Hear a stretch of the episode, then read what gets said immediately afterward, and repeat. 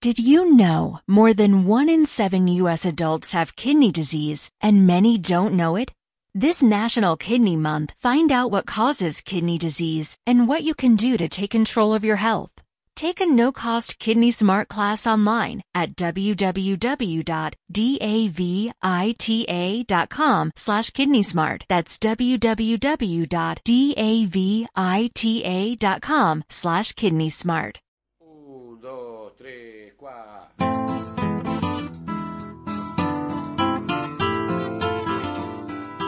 Hola, ¿estamos todos en la estación? Acomodamos las carpetas, las mochilas, los bártulos, las valijas, el termo, el mate, la netbook y buscamos un sitio cómodo para disfrutar el encuentro semanal con los libros, las noticias y las palabras en la estación de lectura, desde conexión abierta para Retiro y el mundo.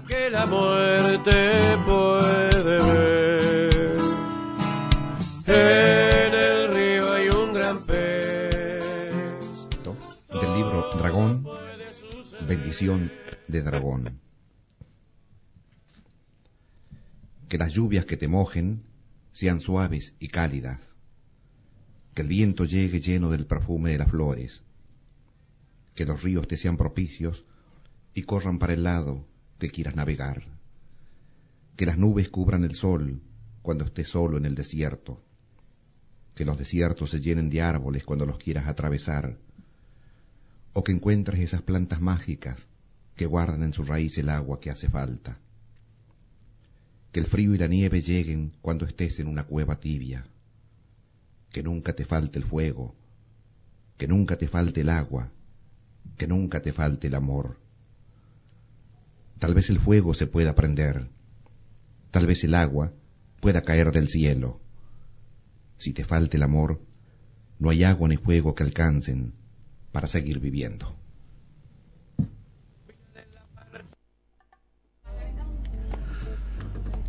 Con la voz de Gustavo Roldán y su bendición del dragón empezamos el programa de hoy. Esto es Estación de Lectura.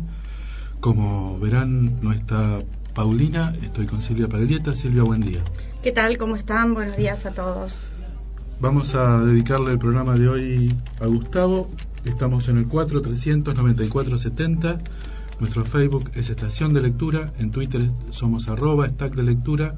Y nuestro mail es estación de lectura yahoo.com.ar.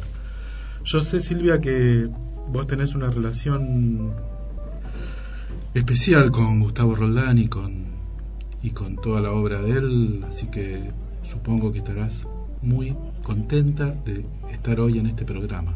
Sí, la verdad que estoy muy, muy contenta. He estado toda la semana hablando con los amigos y con las amigas, sobre todo con muchas mamás, también diciendo, bueno, mi hijo tuvo la oportunidad de leer a Gustavo Roldán, mi hija leyó a Laura Debetach, porque también es cierto que en este programa que dedicamos a Gustavo, también se lo dedicamos a Laura, porque Gustavo era Gustavo Roldán Debetach, un ejemplo de antipatriarcalidad. Vamos con los saludos. Nan Peloni, Jazmín Otero, Marité Cheva, Adela Radner, Cecilia Malem, que aportó mucho material para este encuentro, Karina Rodríguez, que es una técnica que nos acompaña diariamente, Alicia Diegues, Margarita Mainé, que será nuestra próxima entrevistada, Adela Bash, muy amiga de Gustavo para que se cure sus nanas, Marcela Loyoy, que está escuchándonos en este momento desde Necochea, y Mabel Maure, como siempre. Sofía Soto es la directora de una escuela del litoral donde se van a hacer las roldaneadas y también hoy nos saludó en el Facebook. Está también Sil Larrañaga, Elsa Alimeres, Los Invisibles, que han estado pasando un hermoso fin de semana. Y por supuesto está Gustavo, porque cada vez que lo nombramos, él se hace presente. Y va a decir que también está, aunque este le parezca mentira a Gómez, el santo. Diana Laurencich llamó al 439470 y nos dijo que nos está escuchando. Diana Laurencich es una artista plástica conocida nuestra. Te agradezco, Diana, que nos estés escuchando. Espero que el programa salga bien. Seguro que va a salir bien porque estamos bajo el, el cuidado de Gustavo Roldán. Vamos a escuchar ahora Me haces bien de Jorge Drexler, que tiene una relación con este tema, ¿no, Silvia? Por supuesto, también, como dijimos hoy al comienzo, dedicado a Laura, de quien también estaremos leyendo unos poemas bellísimos.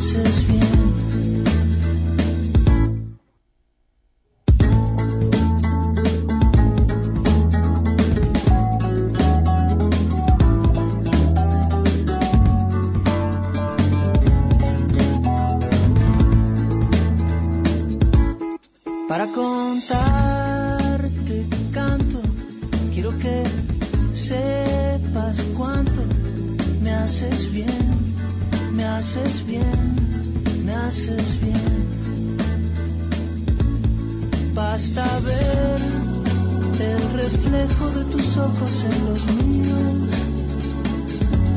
cómo se lleva el frío, me haces bien me haces bien, me haces bien, me haces bien, me haces bien, me haces bien, me haces bien, me haces bien. haces bien.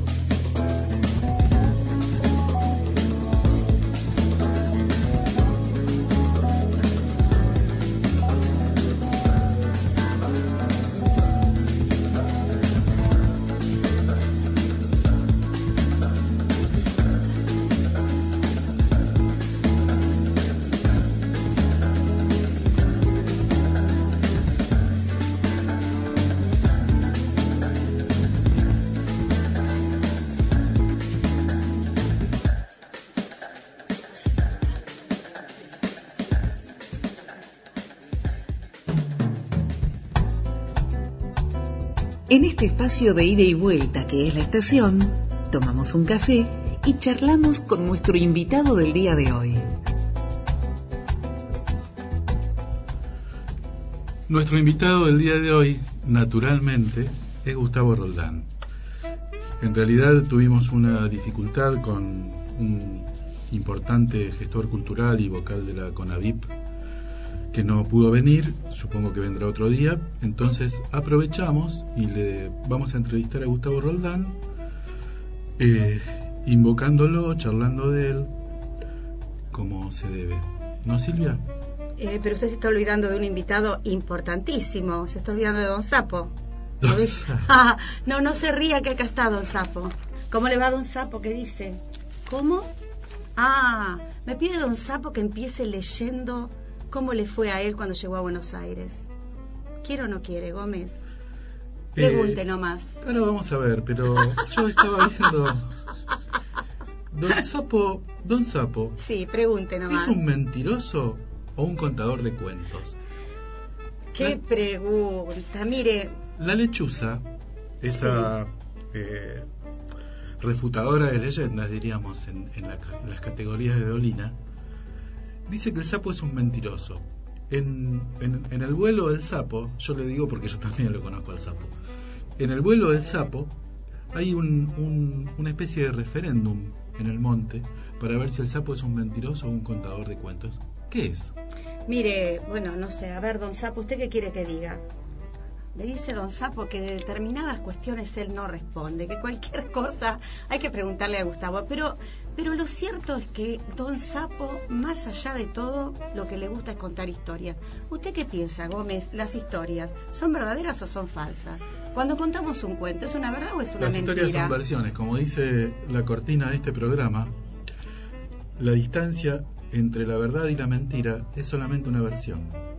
Bueno, usted tómelo como quiera, pero Don Sapo lo que le gusta fundamentalmente es contar historias y nunca, nunca, nunca, nunca, nunca va a confesar si las historias son verdaderas o falsas. Las historias son historias y nacieron para ser contadas. Pero la lechuza dice que, que el sapo es un mentiroso. Mire, la cosa es que cuando se junta Don Sapo, se vienen los, los animales de arriba, los animales de abajo, los animales chiquitos, los animales grandes. Y lo cierto, se lo digo yo, porque alguna vez estuve en el monte, también con Gustavo Roldán y haciendo todas estas experiencias de la literatura infantil. Lo cierto es que ahí se debaten los grandes temas. Fíjese usted, por ejemplo, el sapo en Buenos Aires. Todo lo que contó, ¿usted lo leyó? No me diga mentiras, ¿eh? Sí, sí, yo lo leí. Bueno. Yo, yo soy un gran lector de contratapas.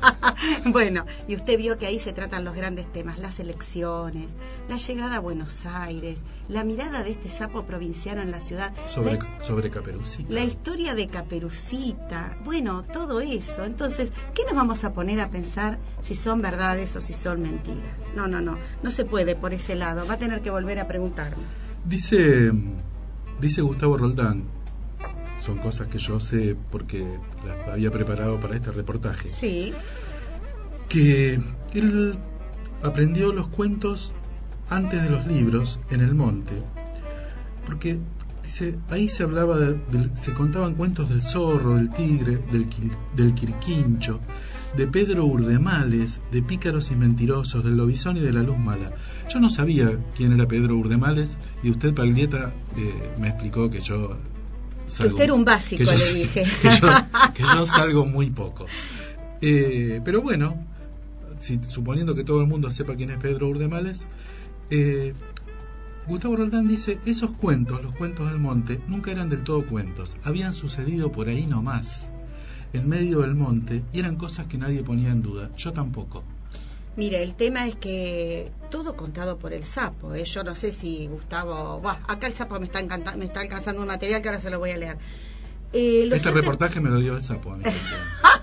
lo cierto es que Gustavo aprendió las historias y vienen las historias de la oralidad. Él La, la lechuza me hace señas de atrás y me dice que el sapo me está engañando, que todo el programa es mentira.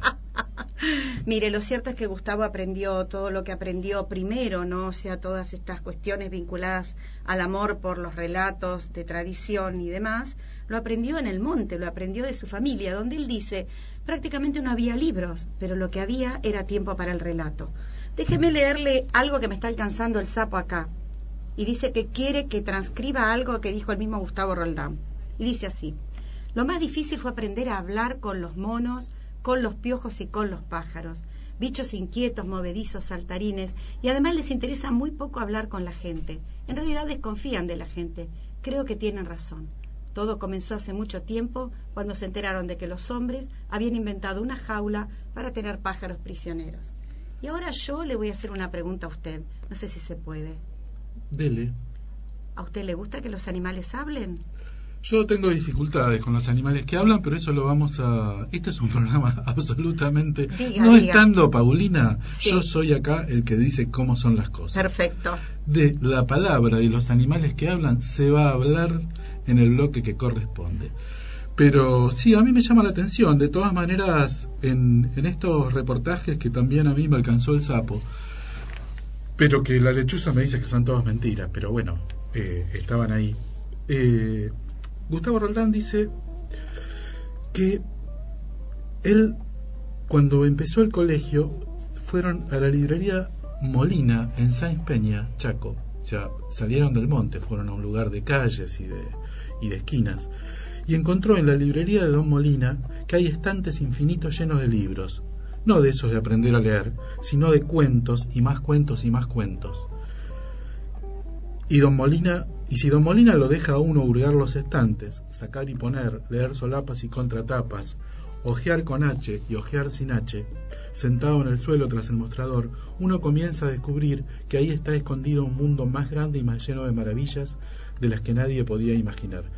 Gracias, don Molina, dice Gustavo. Esta es una relación con nosotros que a veces hablamos del, camino lector, de cómo se hace lector una persona, de cómo se hizo cada uno. Eh, esta, es, esta es bien una historia de cómo se hace lector un, un, un, escritor importante, un genio, diríamos, en, en, una categoría que a él le corresponde y, no a todos nosotros que somos solamente lectores. Pero es muy interesante. Como comentaba Cecilia Malem la semana pasada, eh, Gustavo dice que él empieza a, conocer las historias en el monte, las historias que le cuentan, las historias de los animales, las historias de los contadores de cuentos que hay en cualquier pueblo. Y después, cuando se va a vivir al, a, a Peña, que no es el monte, eh, descubre los libros. Y ahí empieza toda una historia, ¿no? Lo interesante de Gustavo Roldán es que mm, también en él se cumple esto de que, decimos de Borges, ¿no?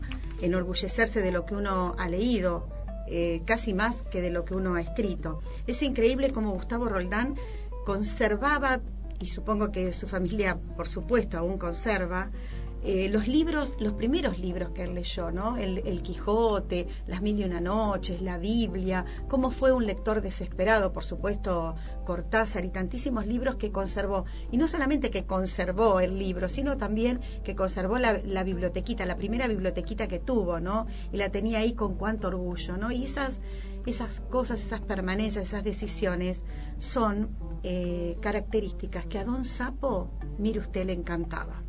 La otra cosa que le gustaba también al sapo era hablar mucho, mucho, mucho de, teoría, porque a Gustavo Roldán le encantaba le encantaba contar algunos planteos básicos para la literatura, como por ejemplo que la literatura no fuera pedagogizante, que la literatura eh, se hiciera cargo de los temas importantes. A usted que le gustan tanto los reportajes y demás, cuando le preguntan a él cuáles son los temas tabúes en la literatura infantil, él los enuncia todos y cada uno.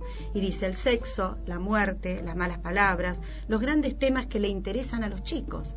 La política. Vivimos en un mundo de políticos que aparecen todos los días en los diarios y de eso nadie habla a los chicos. ¿Hay censura? Pregunta. ¿Eso dice? Ah, eso dice. Qué bárbaro. Y agrega, la censura se ejercita de maneras muy perversas porque está oculta. Un libro que queda en el cajón de un escritorio y no puede ser ni visto ni leído por ningún niño, no existe. Qué bárbaro. Eh, yo tengo otro reportaje para formar este reportaje nuestro, que es el mejor de todos porque los contiene y además lo hace intervenir a Don Sapo. Dice, creo que la literatura para chicos es literatura, o debería ser. Los chicos tienen que leer cualquier cosa que se les cruce en el camino y decidir por su cuenta si les interesa o no y cambiar o pedir más. Cada uno, solo y a pesar de las ayudas, irá encontrando el camino de su crecimiento, porque esto también es un problema de soledad. Llevarlos siempre de la mano puede ser demorar etapas o saltearlas de manera arbitraria. Acompañarlos, sí, pero dejando abiertas las puertas para experiencias personales dejándolas abiertas para ir a jugar. Muy bonito eso que dijo. Es muy bonito, es de Gustavo Roldán, tiene relación con lo que había dicho usted porque estamos trabajando con reportajes de la misma persona, digo yo, haciendo una perogrullada formidable no apta para el programa. Em, el, yo tengo Usted tiene, tiene, pero no dice nada. Yo tengo todo. Otra cosa que yo quiero contar, y esto sí desde, desde mi experiencia de trabajo con Gustavo Roldán, porque tomé clases en su taller, y él me decía siempre dos o tres cosas que sirvieron para el resto de mi vida y aún hoy, ¿no? Primero, no colgar el cuadrito, o sea, siempre estar en situación de trabajo y de crecimiento. Segundo, encontrar un estilo, encontrar una voz, por eso él planteaba desconfiar de los autores que no tienen voz, que no los conocemos. Y fíjese usted cómo Gustavo Roldán tenía una voz, y la voz de él justamente era la voz de los animales, que no digo más porque usted en el, en el otro bloque me va a preguntar no sé qué y no sé qué le voy a poder contestar. Yo cumplo acá el papel de la lechuza. Bien. Eh, estoy dudando de todo esto. Yo no sé si es cierto que los animales hablan, que usted tiene acá a Don Sapo. Es muy raro todo. Yo sí creo que estamos entrevistando a Gustavo Roldán. Pero todo lo demás me parece muy dudoso. Bueno, pero no usted, sé. claro, pero usted sabe también que Gustavo Roldán tenía otra gran pasión en su vida y que era la magia. Es mago y en las cuestiones de magia, usted sabe cómo son las cosas, porque además, y acá va un palito, un, pa- un pequeño golpecito de atención para para algunos maestros que a veces dicen, bienvenidos al mundo mágico de los cuentos. Y uno dice, bueno, ¿qué irá a sacar? Un conejo como mínimo. Y este concepto de mágico que también trabajaba Gustavo Roldán y, decía, cuando hablamos de magia, hagamos magia. Y yo siento que acá de estos papeles que usted tiene, bastante desordenados, algo de magia va a haber. Eh, lo de la magia, yo soy ideológicamente hijo de la estación de lectura, así que estamos en contra de ver a la lectura como magia. Eh, Exactamente. esto es así y no debe ser debatido nunca más, mi querida. ¿Y estamos también en contra de las mentiras o no? ¿O alguna vez vamos a contar No, mentiras? en realidad no, es que no estamos ni, ni en contra ni a favor, no podemos distinguir a las mentiras de las verdades. Para eso habrá que preguntarle a Pedro Urdemales. ¿Usted tenía algo para decir? ¿Pedro Urdemales? Sí. Pedro Urdemales, no sé quién es. Eh, Pedro Urdemales, yo después de leer esto de Gustavo Roldán, me googleé, porque yo soy un googleador básico, y descubrí quién era Pedro Urdemales, pero tengo la idea de que, de que no es tan conocido como usted cree, Paglieta. No, es muy conocido, pero fíjese usted, no está Paulina acá para hacernos la etimología y el análisis de las palabras. Urdemales viene del latín urdi. No, no, yo, yo te digo porque... Urdir males. Yo estudié latín en la secundaria. Bien. Yo hice el bachiller, ¿sabías? Perfecto. Urdir males, preparar males, tener ocurrencias, ideas pícaras. Fíjese, por ejemplo, en este. ¿Tengo tiempo de decir algo? Dale. Mire, el tiempo es este. Va, dice, tanto lío para conseguir unas monedas, ¿no? Las monedas tendrían que salir de los árboles y ahí se le ocurrió la idea. Sin perder tiempo, cortó una rama de jacarandá, hizo una bola de barro grandote y plantó en ella la rama. Y a partir de ahí, todo lo que uno se le ocurre para sacarle plata a los demás. Esta es la historia que cuenta Gustavo Roldán, contándole a los niños que también en el mundo hay pícaros y que hay que tener cuidado. Son divinos, pero cuidado. ¿El alacrán? ¿Conoce la historia del alacrán? Eh, sí, sí. No, no la conoce, no la conoce. ¿El alacrán que cruza el río? Exactamente, ¿usted sabe que cada uno de nosotros tiene un alacrán en su interior? Yo soy el alacrán del interior de muchos. ¿Sabe que el alacrán representa muchas veces a las personas que no pueden cambiar? Eso es psicología. Eso, ¿Eso va en el otro Cuando bloque? vuelva, cuando vuelva, cuando vuelva Paulina. Entre idas y vueltas, dice Gustavo Roldán ya terminando el reportaje, siempre vuelvo a Sandokan, a Jack London, a las mil y una noches, a la isla del tesoro. Porque esos libros me ayudaron a crecer, a imaginar, a pelear contra los perversos y contra el miedo, a defender la dignidad, a resistir, a volar. Porque me dijeron, antes de que aprendiera nada de política, que era posible cambiar el mundo. Cualquiera que aprenda a volar puede resistir.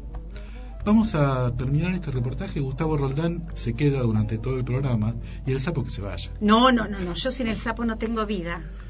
Bueno, eh, ya que hablamos tanto del monte, vamos a escuchar Kilómetro 11, que es el himno del, del litoral argentino.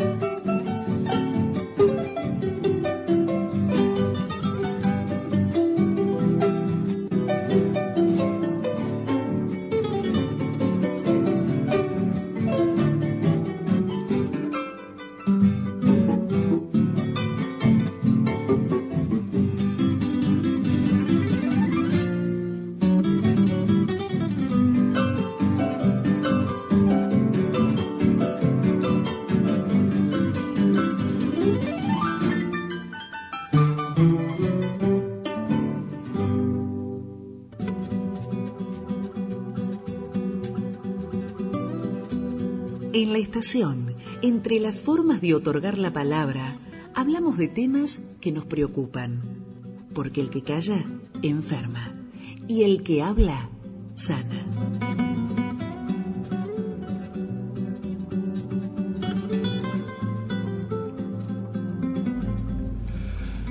La gran Cecilia Malem acaba de decir, qué lindo el programa, merecidísimo el homenaje al gran Gustavo Roldán. Nos enorgullece. A mí particularmente eh, me gusta mucho la intervención de Cecilia porque es una referente del plan lectura en todo el país y, bueno, y es nuestra entrevistada de la semana pasada además. Bueno, este es el bloque donde hablamos de las palabras. Yo, como le dije a usted, Paglieta, tengo una dificultad con los animales que hablan. No quiero hacer el papel del burgués tonto, pero ¿qué es eso de que los animales hablan? Y sobre todo, ¿por qué los animales hablan cuando los niños, solamente para niños y adolescentes y después no hablan nunca más en la literatura? ¿O sí? Es una pavada lo que digo. Estoy muy influenciado por la lechuza. No sé si están así, pero por ejemplo, Maldición de Dragón, que es un libro bellísimo, donde no necesariamente habla el dragón, pero el dragón es el gran protagonista, lo estamos pensando como un libro para adolescentes y más, ¿no? Eh, dragón con, ilustrado por Escafati me parece que es un libro muy bello como para, para trabajar el tema de, las historias de los animales. Lo cierto es que los animales hablan porque históricamente eh, nosotros tomamos este, y digo tomamos porque la literatura argentina va tomando este recorrido de, convocar la palabra y los niños desde la aparición de los animales. Lo que pasa que el gran cambio que hace esta generación, y en esto sí Alicia Diegues, que también es la coordinadora por, por la provincia de Buenos Aires habla de la, de la primera generación de literatura infantil y juvenil, con Gustavo Roldán y Laura Debetach, es que pusieron esos animales que venían de las fábulas y de los relatos míticos, los pusieron a hablar en forma cotidiana y a tratar los temas absolutamente cotidianos. O sea, tomamos la tradición de la literatura infantil y aún de la literatura universal y los animales están integrados en forma cotidiana a nuestra vida. Uno en el campo de Gustavo Roldán tiene una representación. A usted le gusta la lechuza, a mí me gusta el sapo, está la corchuela. Yo voy a quedar acá como el amante de la lechuza. Usted va a quedar como el amante de la lechuza. voy a seducir a las peores señoras. Y cada uno representa, cada uno eh, va representando distintas características, de, son algunos personajes representan estereotipos, pero sobre todo Gustavo Roldán en, en su literatura puso a los animales para que también los niños pudieran ver los grandes temas que aparecen, sobre todo los temas políticos, los temas de los derechos humanos, el tema de los animales chiquitos que se unen para vencer al grande. En un, monte para vivir se nota eso. Los animales que, que dicen malas palabras, este, los animales que, que, que ponen en cuestión lo que le pasa con sus padres. Digamos, una gran cantidad de animales que van apareciendo, el mono, cada uno con su picardía, con su característica. Y en esto se cumple también lo de Gustavo Roldán y el estilo, ¿no? La idea de que este hombre, uno dice, cuando habla de Gustavo Roldán, habla de el hombre que hablaba con los animales. Claro, eh, en ese marco es una... Ana Madrigal acaba de comentar Urgo por ahí entre los libros y encuentro. Eh, espérame. Bueno, leo lo que puso. Ana Madrigal puso. Urgió por ahí, por entre los libros y encuentro, para ustedes, amigo y amiga que están en la radio. Si para los griegos la meta de la escritura alfabética fue la producción de sonido, de palabras eficaces, de gloria resonante. Eso dice Ana. Muchas gracias, Ana, también a Cecilia, que no le agradecí, pero no todo es charla con los animales. Marcela García Loyoy y Adela Ratner también ponen que me gusta. ¿Qué pasa? No, ¿Usted va a leer algo? Sí, no, lo que le quería comentar es que en Gustavo Roldán no todo es diálogo con los animales. Yo también estuve hurgando en mi biblioteca y estuve viendo, por ejemplo, rescaté muchísimo un, un libro que se llama el, el, trompo de palo santo y es la historia de una niña que quiere usar el trompo, que es un juego de varones. Y también eso le interesaba a Gustavo Roldán, ¿no? Poder poner a las mujeres, junto como lo hizo ot- otras personas, Graciela Cabal, por ejemplo, poner a las mujeres en un rol de igualdad, ¿no? O sea, no una cuestión feminista, sino una cuestión de que somos distintos pero pertenecemos a la misma especie, somos iguales. Así que si usted me permite, y si don Sapo que lo tengo sentado acá me ¿Usted permite... va a leer el cuento de hoy? ¿Quién va a leer el No, cuento? el No, no estando Paulina, ¿quién reemplaza? Ahora vemos, ahora vemos, tranquilo, Gómez, téngame un poquito de confianza. Voy a leer esta partecita nada más. Mire, digo partecita y no párrafo, fragmento, como tendría que decir. En un momento están por jugar con el trompo y, y él describe muy bien esto de las manos, ¿no? Que se abalanzan sobre el trompo. Ella, Etilio, ¿no me vas a dejar?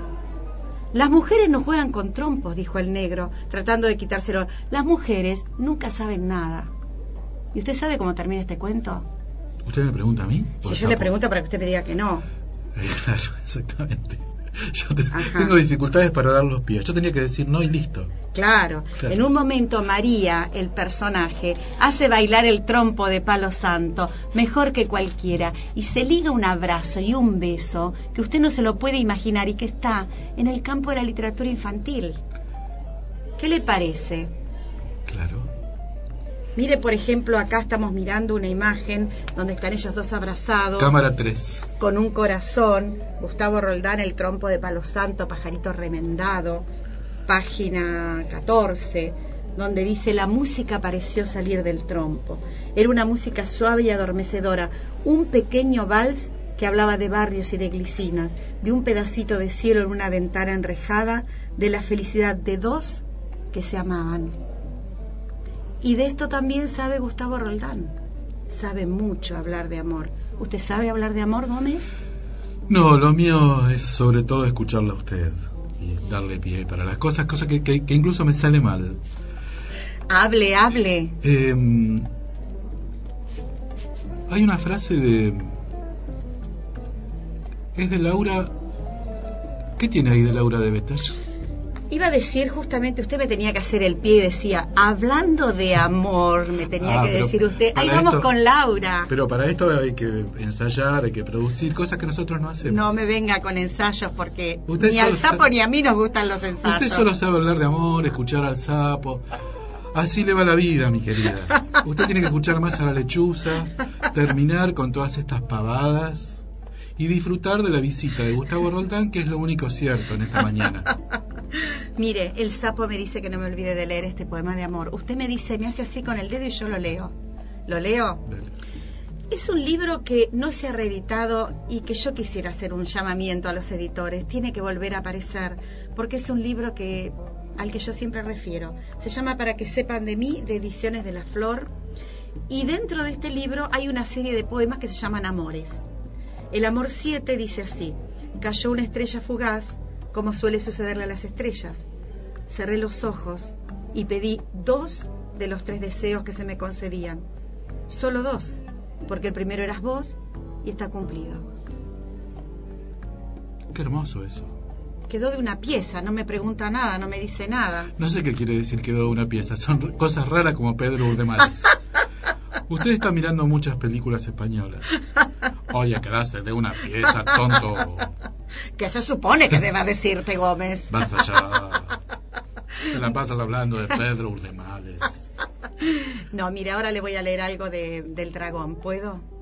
Eh, la maldición del dragón la tenemos grabada. Si la quiere escuchar por Gustavo Roldán, Usted Pero- me dice cuándo, pero por ahora vamos haciendo esta entrada, ¿le parece? lea la maldición del dragón. Porque yo lo que digo es esto, que solamente una persona que amó mucho puede escribir este texto. Dice así, maldición de dragón, que tengas comida hasta estar harto todos los días de tu vida y que vivas muchos años. Que nunca te falten ni el agua ni la luz. Que los senderos sean suaves cuando los camines. Que las espinas se aparten de tu lado. Que tus enemigos te dejen pasar sin atacarte que ningún dolor te hiera en el costado, que nadie te lastime a traición, que nadie te ofenda ni siquiera con un gesto, que tengas todo lo que se puede desear por largos, larguísimos años, pero que te falte el amor. Terrible, Terrible. terrible. ¿Qué cosa con el amor, no? Hay una hay una maldición gitana que aparece mucho, no sé si será gitana, pero son esas cosas que circulan por ahí, que es ojalá te enamores. Ajá. Porque cuando te enamores vas a perder el control de tus actos y no vas a saber quién sos y vas a sufrir y vas a volar y nunca vas a volver a ser como la lechuza y vas a terminar siendo un pobre sapo. No sé si están así, pero bueno, si usted lo dice será. Y hablando de amores, no me hace la seña que tengo que terminar, así que yo sigo. Hablando de amores, hablando de amores, yo quisiera referirme al tema de el amor de los amigos y la partida. Creo que le he contado a usted que mm, hubo un cuento de Gustavo Roldán, como si el ruido pudiera molestar, que mientras vivió mi padre nunca lo pude leer. Si me está escuchando algún alumno, alguna persona de las charlas que di, eh, siempre se me quebraba la voz por la mitad. Fue que murió mi padre y yo pude leer ese cuento completo, que no lo voy a leer, quédese tranquilo. Pero digo que la muerte amorosa, eh, y a fuerza de pensarlo he podido ver a mi padre que murió como un tatú. Así que también en el marco del amor, yo quiero recomendar este cuento que se llama Como si el ruido pudiera molestar y que lo hemos editado en el plan, ¿no? El libro de lectura del Bicentenario para primaria. Que es la muerte del tapir, del tatú. No, la muerte del tatú. La muerte del tatú. Que Yo soy, un muchacho, soy un muchacho de ciudad, no sé distinguir un tapir de un tatú. ¿eh? es bueno que lo sepan. Y los animales están conversando. No sé si usted me va a dejar leer algo sobre esto o no.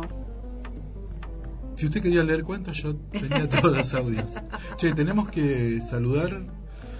Eh, tenemos un bloque para saludar, pero eh, a Sofía Soto, hablando de audios, porque gracias al contacto que usted hizo con ella y el contacto que ella hizo con nosotros, están organizando las roldaneadas, de las que después vamos a hablar, que es una semana, la semana próxima de homenaje a Gustavo Roldán en una escuela del Chaco, que después diré cuál es, en una ciudad del Chaco. Lo cierto es que va a haber todo un ciclo de homenajes a Gustavo Roldán eh, y nosotros estamos anunciando ya y le decimos a nuestro público que este no es el único programa que vamos a hacer dedicado a Gustavo, que va a haber uno más y uno más dedicado a Laura seguramente.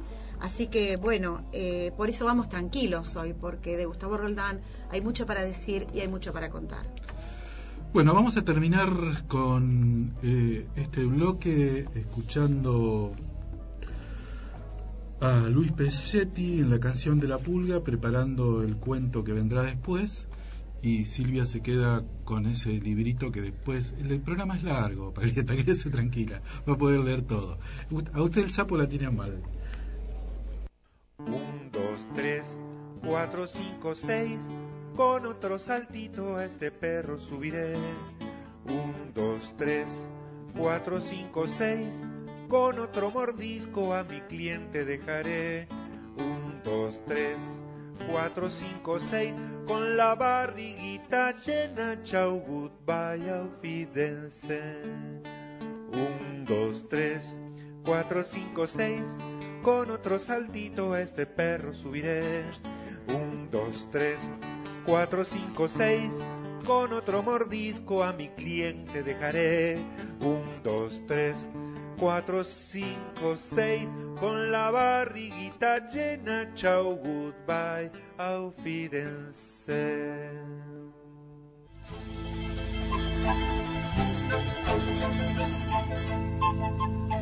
Están brillando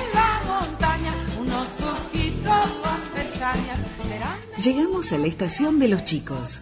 Vení, prepárate. Vamos a escuchar un cuento.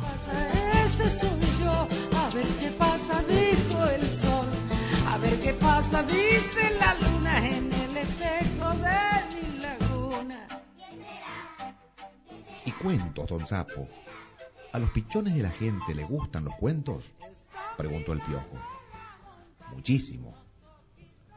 ¿Usted no aprendió algunos? ¡Uf! Un montón. Don Sapo, cuéntenos alguno, pidió entusiasmada la corzuela. Les voy a contar uno que pasa en un bosque. Resulta que había una niñita que se llamaba Caperucita Roja y que iba por medio del bosque a visitar a su abuelita. Iba con una canasta llena de riquísimas empanadas que le había dado su mamá. ¿Y su mamá la había mandado por el medio del bosque? preguntó preocupada la paloma. Sí, y como Caperucita era muy obediente. Más que obediente me parece otra cosa, dijo el quirquincho. Bueno, la cuestión es que iba con la canasta llena de riquísimas empanadas. Uy, se me hace agua la boca, dijo el yaguareté. ¿Usted también piensa en esas empanadas? preguntó el monito. No, no, se relamió el yaguareté. Pienso en esa niñita, tan tiernita. No interrumpan que sigue el cuento, dijo el sapo. Y poniendo voz de asustar, continuó la historia. Cuando Caperucita estaba en medio del bosque, se le apareció un lobo enorme, hambriento. Es un cuento de miedo, qué lindo, dijo el piojo saltando en la cabeza del ñandú. A los que tenemos patas largas nos gustan los cuentos de miedo. Bueno, decía que entonces le apareció a Caperucita un lobo enorme, hambriento. Pobre, dijo el zorro. Sí, pobre Caperucita, dijo la pulga. No, no, aclaró el zorro. Yo digo pobre lobo con tanta hambre. Siga contando, don Sapo. Y entonces el lobo le dijo, Querida Caperucita, ¿te gustaría jugar una carrera? ¿Cómo no? dijo Caperucita, me encantan las carreras. Entonces yo me voy por este camino y tú te vas por ese otro. ¿Tú te vas? ¿Qué es tú te vas? preguntó intrigado el piojo. No sé muy bien, dijo el sapo, pero la gente dice así. Cuando se ponen a contar un cuento, a cada rato dicen tú y vosotros. Se ve que eso les gusta. ¿Y por qué no hablan más claro y se dejan de macanas? Mire, mijo, parece que así está escrito en esos libros de donde sacan los cuentos. ¿Y cuando hablan, también dicen esas cosas? No, ahí no. Se ve que les da por ese lado cuando escriben. Ah, bueno, no es tan grave entonces, dijo el monito. ¿Y qué pasó después? Y entonces cada uno se fue por su camino hacia la casa de la abuela. El lobo salió corriendo a todo lo que daba, y Caperucita, lo más tranquila, se puso a juntar flores. Pero don Sapo, dijo el patí, esa Caperucita era medio pavota. A mí me hubiera gustado correr esa carrera con el lobo, dijo el piojo. Seguro que le gano. Bueno, el asunto es que el lobo llegó primero, entró a la casa y sin decir tú ni vosotros se comió a la vieja. Pobre, dijo la corzuela. Sí, pobre, dijo el zorro. ¿Qué hambre tendría para comerse una vieja? Y ahí se quedó el lobo, haciendo la digestión, siguió el sapo, esperando a Caperucita. Y la pavota meta a juntar flores, dijo el tapir. Mejor, dijo el yaguareté, déjela que se demore. Así el lobo puede hacer la digestión tranquilo y después tiene hambre de nuevo y se la puede comer. Eh, don yaguareté, usted no le perdona a nadie. ¿No ve que es muy pichoncita todavía? dijo la iguana. ¿Pichoncita? No crea. Si anda corriendo carreras con el lobo, no debe ser muy pichoncita. ¿Y cómo sigue la historia, don Sapo?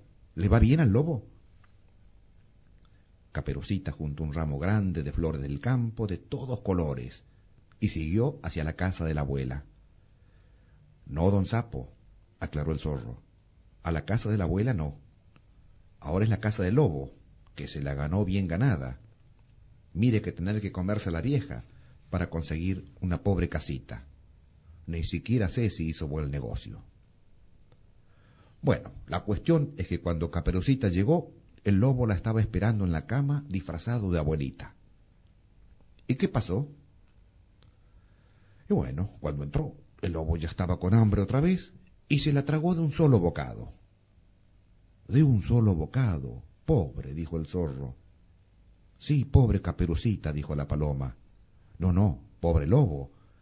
El hambre que tendría para comer tan apurado. ¿Y después, don Sapo? Nada, Ahí terminó la historia. ¿Y esos cuentos le cuentan a los pichones de la gente? ¿No son un poco crueles? Sí, don Sapo, dijo el piojo. Yo creo que son un poco crueles. No se puede andar jugando con el hambre de un pobre animal. Bueno, ustedes me pidieron que les cuente. No me culpen si les parece cruel. No lo culpamos, don Sapo. A nosotros nos interesa conocer esas cosas. Y otro día le vamos a pedir otro cuento de esos con tú. Cuando quieran, cuando quieran, dijo, y se fue a los saltos murmurando. Sí sabrá de tú y de vosotros este sapo.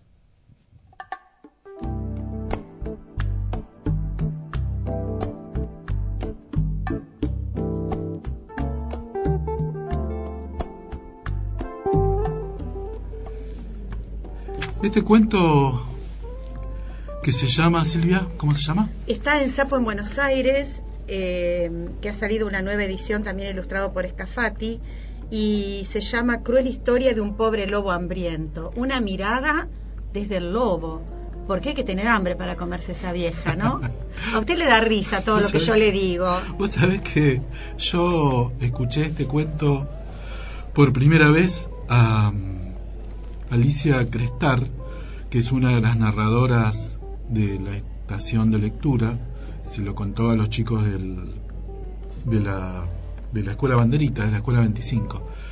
Y, y ese día, por suerte, lo escuché dos veces, porque lo contó ella y después lo volvieron a contar a la tarde.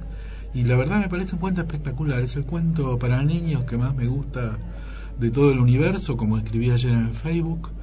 Y vos me decías que esto es porque no sé qué, tiene una no, explicación. Yo, yo lo que lo que conversábamos recién con usted y con el sapo es que hay que tener cuidado, sobre todo en estos programas donde uno también está, estamos, tenemos un programa que es institucional, poder decir es el mejor cuento de Gustavo Roldán, porque el mejor cuento de Gustavo Roldán no lo sabemos, por lo menos no no lo puedo decir yo que no soy crítica. No, yo no lo podría decir porque soy un humilde lector. Pero lo que sí podemos decir es es el cuento que más me gusta, porque en eso seguimos a Daniel Penac, ¿no? Es su derecho decir que este cuento le gusta, le gusta, le gusta y le gusta.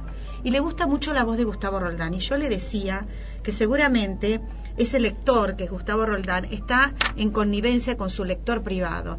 Hay por ahí circulando una teoría que dice que cuando uno se encanta con alguien que lee o con alguien que, que habla, es porque esa voz tiene algo que ver con la voz del lector privado. Pero eso es un tema muy serio y el sapo se aburre, ¿vio?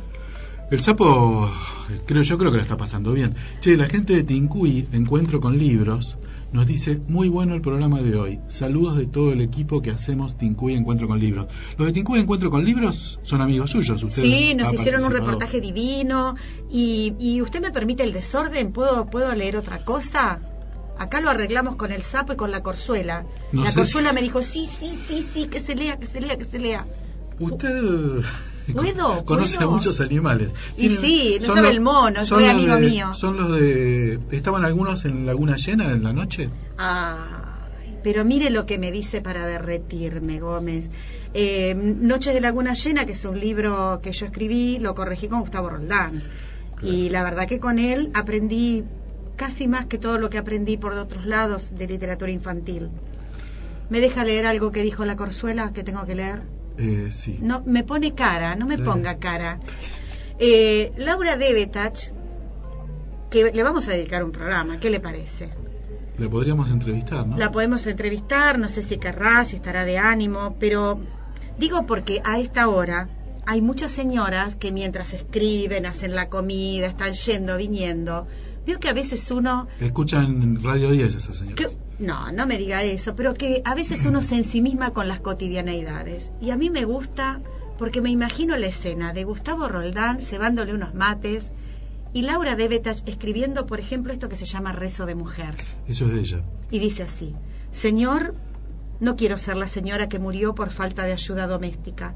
No quiero ser la doméstica que, muri- que murió por falta de ayuda de persona. No quiero ser la persona que murió simplemente por falta de ayuda.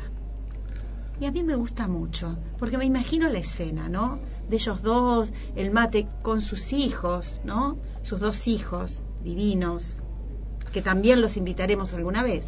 Eh, Gustavo Roldán Debetach, que es el hijo, es ilustrador y tiene un Facebook muy activo. Nosotros, hoy como venía Eduardo Buratini, no tomamos contacto con ellos, pero bueno, vamos a poner el separador del programa y vamos a hacer un pequeño, una- un cortecito y después vamos a pasar al final, Paglieta. Bien.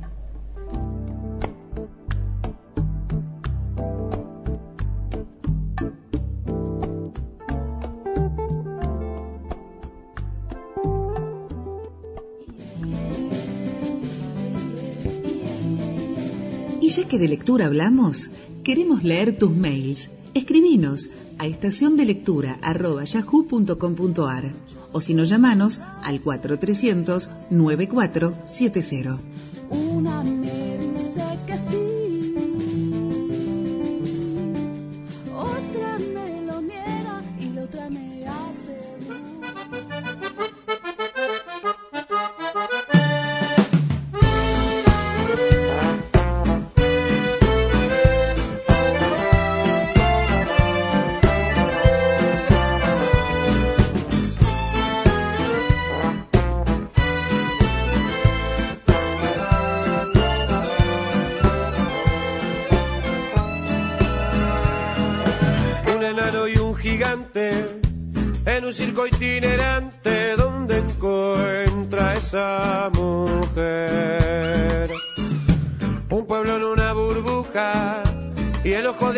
Bruja que la muerte puede ver. En el río hay un gran pez, todo puede suceder. Flores amarillas. Silvia, nos olvidamos de hablar de. Escuchamos la canción de las pulgas hace un rato, canción de la pulga de Luis Pesetti, y hay algo con Gustavo Roldán Pero acerca de eso. claro, ¿no? me olvidé contarle que hay unas pulguitas divinas, divinas, divinas, divinas, que dicen esta canción que ahora la voy a cantar para el público. Y dice, pata, peta, pita, pota. No, no, no, no, no, no, no, no, no, que nos está escuchando la señora que está cocinando. Pero entonces esto es un programa que tiene censura. Es un programa censurado. Oh, ¿es un tema tabú? Es un tema Volvemos tabú. otra vez. Es un Voy tema a tabú. contar la canción de las pulgas que dice, pata, peta, pita, pota. No, basta. Es así. Oh. Es así. eh, yo estoy bajo la supervisión de la lechuza que me dice que hay que terminar con toda esta pavada eh, y, y listo. Hablando de, de lechuzas y de sapos y de contadores de historias y de Gustavo Roldán al quien le dedicamos este programa, hace un rato mencioné la, ro- la roldaneada. Se viene la roldaneada. ¿Usted sabe qué es eso? Sí, cuéntelo usted que también lo sabe. Con el apoyo del plan. No, ese, ese no es el pie. Así, así vamos a estar mal. Es como, eh, vos cambiás a tu, cambiabas a tu hija. Eh, sí, no. Eh, con el apoyo del Plan Lectura Chaco, se está desarrollando la semana de homenaje a Gustavo Roldán, organizada por el Jardín de Infantes 149 Gustavo Roldán, de la localidad de Juan José Castelli de la provincia del Chaco junto a la biblioteca Hugo Armando Ullman y el Instituto de Nivel Terciario René Favaloro. Nos avisa de estas jornadas de lectura y entrega de libros que culminarán en un acto en la Plaza Central del Pueblo, Sofía Soto. Nuestra amiga Sofía Soto, directora del Jardín 149 que lleva el nombre del querido Gustavo. Esto es muy importante, nosotros vamos a tratar de seguirlo como podamos. Eh, yo no sé si entrevistarla la semana que viene, si pedirle que nos mande, si, si, si, si algo. Pero es, una, es un pueblo entero que va a homenajear a Gustavo Roldán porque hay un jardín que lleva el nombre de Gustavo Roldán. Ellos tienen una foto de Gustavo en el jardín. Y lo hacen en la plaza central del pueblo, que como nos dijo Sofía en un mail, es la única plaza. Usted está muy risueño y no y se está olvidando de decir que eh, para quienes quieran seguir leyendo a Gustavo Roldán pueden pedir en el Plan Nacional de Lectura el libro de lectura del Bicentenario donde está como si el ruido pudiera molestar. Y antes de irnos y de despedirnos, don Sapo, déjeme que diga que se viene el gran encuentro del Plan Nacional de Lectura y Nivel Inicial, lecturas en la primera infancia, 6 y 7 de septiembre del 2012, a inscribirse por internet, los estamos esperando. Allí estaremos con nuestra estación de lectura. Hay un festival de cuentacuentos en Morón. Listo, Mabel Maure, ya lo dije. Don Sapo, ¿tiene algo para decir? Eh, perfecto, me dice que mande saludos del Sapo y de la Corzuela y de sus amigos La Lechuza y todo eso. Hasta pronto. Chau, chau, nos vemos el martes. Llegamos a destino, solo por hoy, para reencontrarnos nuevamente la próxima semana en nuestra estación de lectura.